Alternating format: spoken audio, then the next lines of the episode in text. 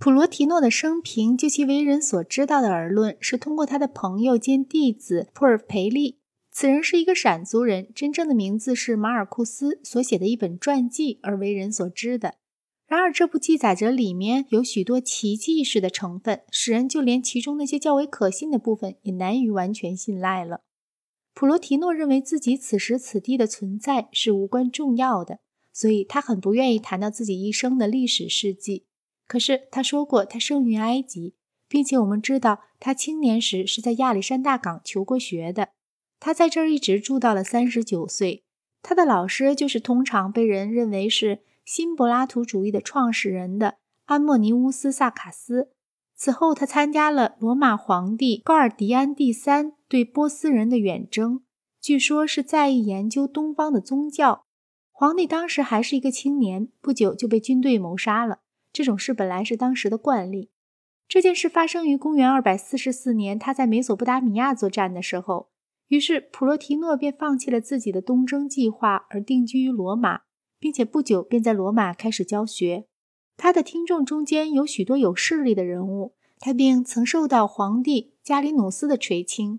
有一个时候，他曾制定过一个计划，要在康巴亚尼建立起柏拉图的理想园。并为此目的而建立一座新城市，就叫做柏拉图城。皇帝起初是赞许的，但最后撤销了他的支持。如此之靠近罗马，而居然还能有地方建立一座新城市，这似乎是很奇怪的事。但是或许当时这个地区正像今天一样，仍是疟疾流行区，而以前却并不流行。普罗提诺一直到四十九岁都没有写过什么东西，但是此后他写了很多东西。他的著作是由普尔菲利编撰的。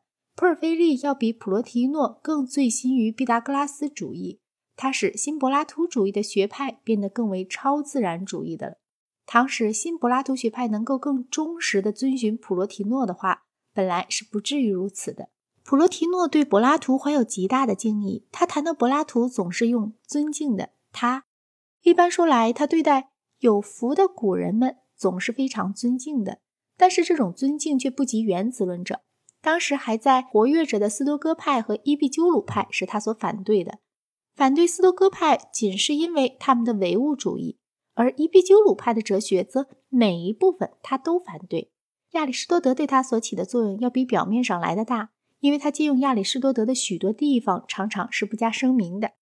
另在许多论点上，我们也可以感觉出巴门尼德的影响。普罗提诺笔下的柏拉图并不像真实的柏拉图那样的充满了血肉。理念论裴多篇和国家篇第六卷的神秘学说，以及岩画篇中关于爱情的讨论，这些就差不多构成了关于九章集，这是普罗提诺著作的名字中的全部的柏拉图。至于政治的兴趣，追求各种德行的定义，对数学的趣味，对于每个人物之戏剧性而又多情的欣赏。而特别是柏拉图的那种风趣，则完全不见普罗提诺的作品之中。